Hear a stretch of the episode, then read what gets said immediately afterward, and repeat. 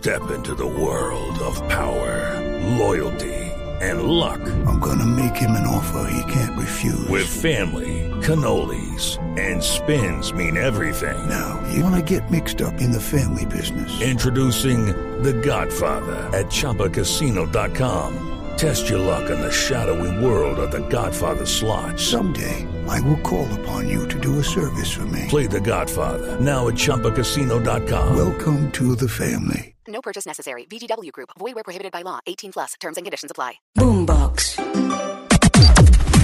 Las noticias del mediodía en Mañanas Blue. Como siempre, nos conectamos con el servicio informativo de Blue Radio con todos sus periodistas para actualizarlos de lo que pasa a esta hora en Colombia y en el mundo de manera muy rápida. Y vámonos precisamente para el Bajo Cauca antioqueño. ¿Por qué? Porque el alcalde de Tarazá aclaró que no hubo atentado al acueducto del municipio y que se trató solo de pánico colectivo por supuestas alteraciones al orden público, diferente a lo que había informado el eh, presidente Gustavo Petro a través de sus redes sociales sociales, principalmente a, principalmente a través de su cuenta en Twitter, Héctor David Santamaría.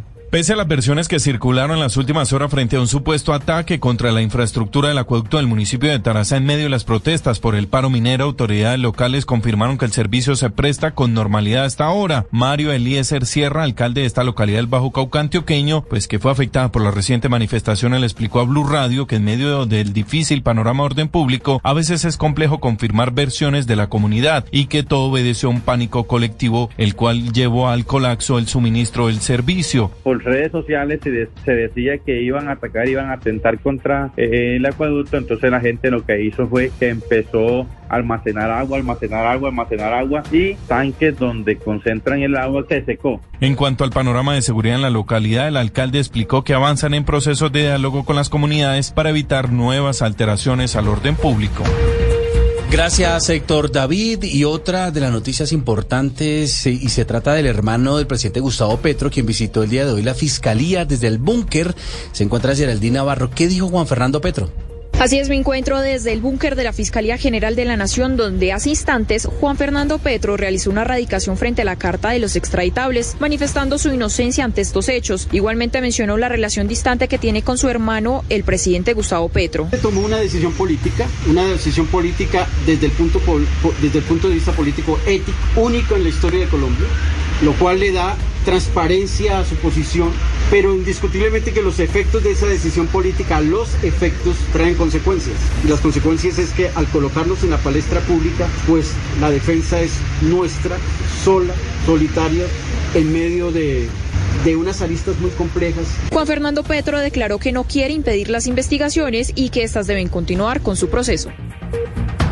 La ministra de Salud, Carolina Corcho, aseguró que tomará una de las propuestas que tienen los partidos políticos tratar de darle incentivos financieros a las EPS por una buena gestión. Sin embargo, dentro del mismo sector aún hay muchas dudas de cómo será el trabajo de las entidades promotoras en el sistema. Ana María Celis. Leonardo, se propuesta presentada por el partido de la U, el conservador y el liberal, donde por tener buenos indicadores y una buena gestión se le daría a las EPS un pago de hasta del 5% por los recursos. Ahora, con la advertencia de que solo se haría a las entidades que decían acogerse al cambio propuesto en la reforma para seguir trabajando, como lo es la eliminación de la integración vertical, la eliminación financiera y la territorialización de las entidades. Al respecto, la ministra de Salud, Carolina Corcho. No tiene sentido abrir más EPS para que liquidemos aquí y traslademos acá. Simplemente las EPS que no funcionan salen y las EPS que funcionan siguen.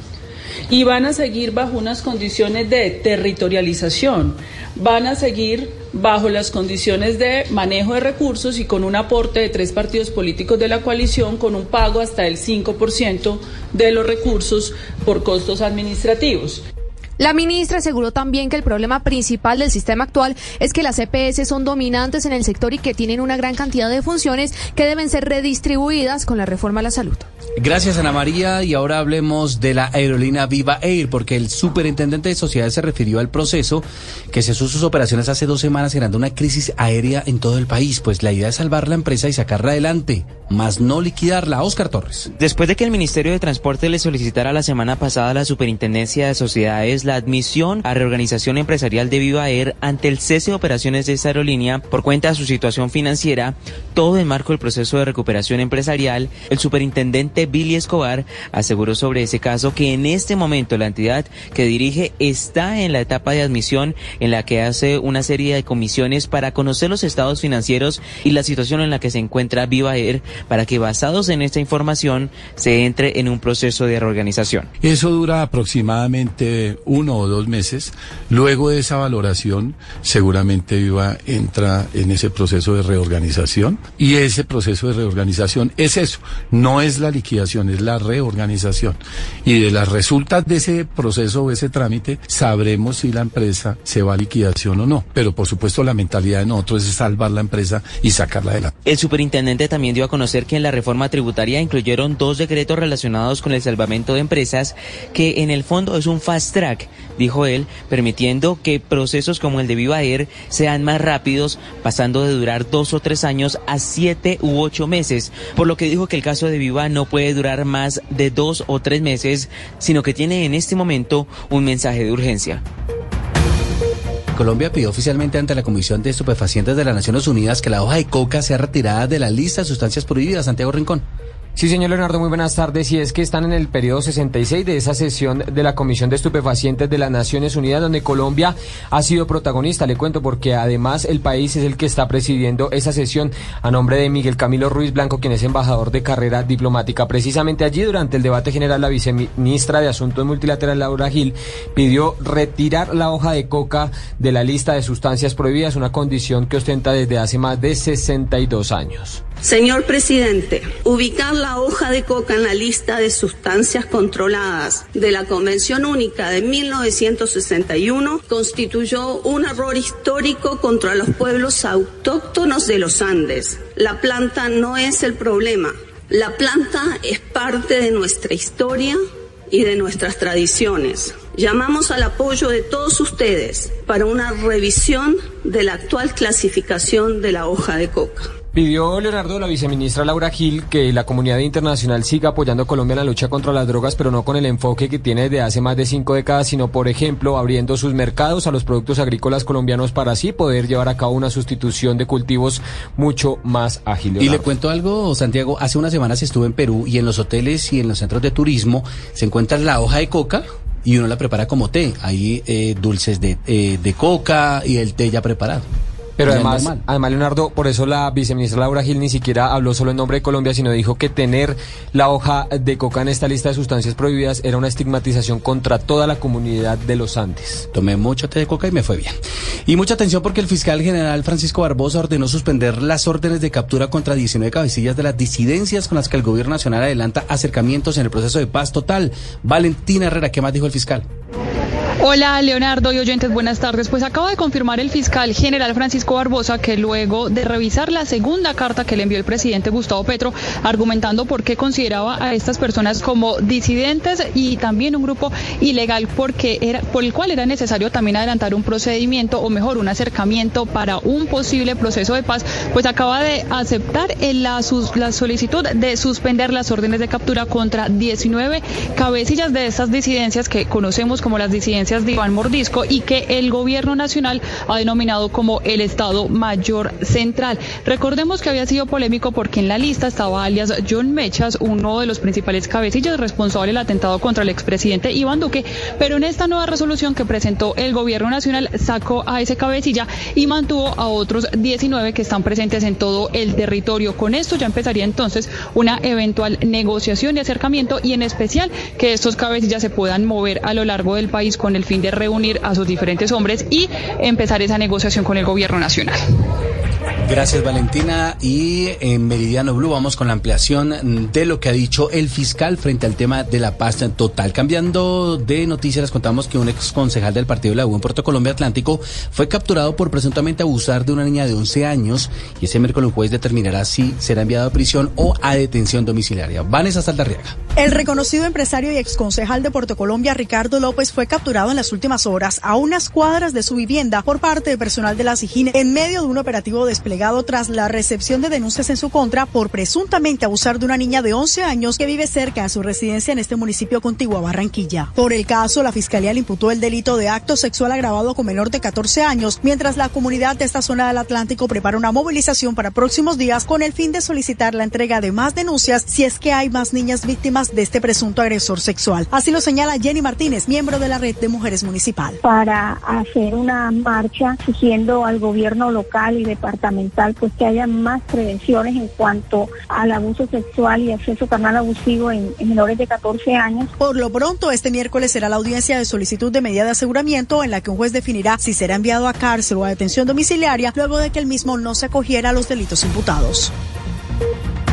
Vamos al Valle del Cauca porque la Secretaría de Educación de ese departamento habló sobre la investigación que abrió la Procuraduría en su contra por la intoxicación de estudiantes de un colegio de un municipio del Valle. Lina Vera. En las últimas horas, la Procuraduría General de la Nación abrió investigación disciplinaria a la secretaria de Educación del Valle, Ana Janet Ibarra, por la presunta entrega de alimentos en mal estado a los estudiantes de la institución educativa Manuel José Reina de Viges, la cual causó la intoxicación de varios de ellos. Al respecto, la secretaria de Educación del Valle dijo que tras conocer el caso, se había activado una ruta de verificación desde el PAE para descartar la existencia de una enfermedad transmitida por alimentos. Ese día se repartieron los alimentos a 256 estudiantes. Solo 13 de ellos presentaron los posibles síntomas. Con contundencia me permito informar que el análisis microbiológico de los alimentos dio resultado negativo. Esto descarta que los alimentos entregados hubieran sido la causa de una posible intoxicación. Según la Procuraduría, estos 13 alumnos debieron ser remitidos al hospital Francinet Sánchez Hurtados por, al parecer, haber ingerido la comida que les fue suministrada, la cual habría sido almacenada a una temperatura muy alta que terminó por descomponerla. Estamos hablando del Valle del Cauca, que también afronta problemas por invierno, Antioquia, Cundinamarca, el Cesar y también el departamento de Boyacá, Jairo Niño. Los organismos de socorro en Puerto Boyacá piden a los habitantes de la zona ribereña al río Magdalena tomar medidas de precaución ante el rápido aumento de su nivel al paso por esta población boyacense, situación generada por las fuertes precipitaciones de las últimas horas. Fernando Yepes, comandante de bomberos Puerto Boyacá. De ahí lo importante el mensaje para los isleros o isleños para que tomen las medidas pertinentes de prevención como es evacuar mujeres embarazadas, niños menores, adultos mayores, mascotas animales de corral. No esperen hasta el último minuto para evacuar. Tengan ya un sitio de destino en tierra firme para un albergue temporal. Por favor, no esperen hasta el último minuto para evacuar. En este momento, en Puerto Boyacá se declaró la alerta amarilla por incremento del cauce en el río Magdalena. Las autoridades han señalado que en el transcurso del día el nivel seguirá aumentando. La noticia internacional. En el mundo, el presidente mexicano Andrés Manuel López Obrador dijo que su país es más seguro para viajar que Estados Unidos. Esto luego de que el Departamento de Estado emitiera alertas eh, estadounidenses para no visitar algunas ciudades mexicanas, especialmente luego del secuestro de cuatro norteamericanos en el que fallecieron dos de ellos en la ciudad de Matamoros, Tamaulipas, hace unos días. López Obrador agregó que las alertas son una campaña en contra de México y acusó a los políticos conservadores, a los republicanos, de Estados Unidos de no querer que se siga transformando el país. La noticia deportiva. La noticia deportiva llega a esta hora desde Barranquilla, pues ante los malos resultados del Junior, la dirigencia del club barranquillero se reúne a esta hora para tomar decisiones sobre el futuro del técnico Arturo Reyes. Según información que llega desde la ciudad, la familia Char estaría estudiando varias hojas de vida, eh, entre ellos la de un uruguayo y sobre todo varios extranjeros. Vale la pena recordar que los tiburones perdieron ayer ante Envigado 2 a 1, derrota que los tiene últimos de la liga con tan solo seis puntos. Las principales tendencias en redes sociales. Las palabras Bajo Cauca son tendencia nacional con más de 23 mil trinos debido a la situación de orden público que se vive en medio del paro minero, el cual habrá sido infiltrado por el clan del Golfo para detener la intervención de las autoridades en el tema de minería ilegal en esa zona. Los supuestos manifestantes habrían quemado ambulancias, además de atentar contra la vida de miembros de la fuerza pública, prender fuego a un peaje del municipio de Tarazá y romper un tubo de agua potable que abastece al menos a 48 mil personas. Boombox. Hello, it is Ryan, and I was on a flight the other day playing one of my favorite social spin slot games on chumbacasino.com. I looked over the person sitting next to me, and you know what they were doing? They were also playing Chumba Casino. Coincidence? I think not. Everybody's loving having fun with it. Chumba Casino is home to hundreds of casino style games that you can play for free anytime, anywhere, even at 30,000 feet. So sign up now at chumbacasino.com to claim your free welcome bonus. That's chumbacasino.com and live the Chumba life. No purchase necessary. Group. Void prohibited by law. See terms and conditions. 18 plus.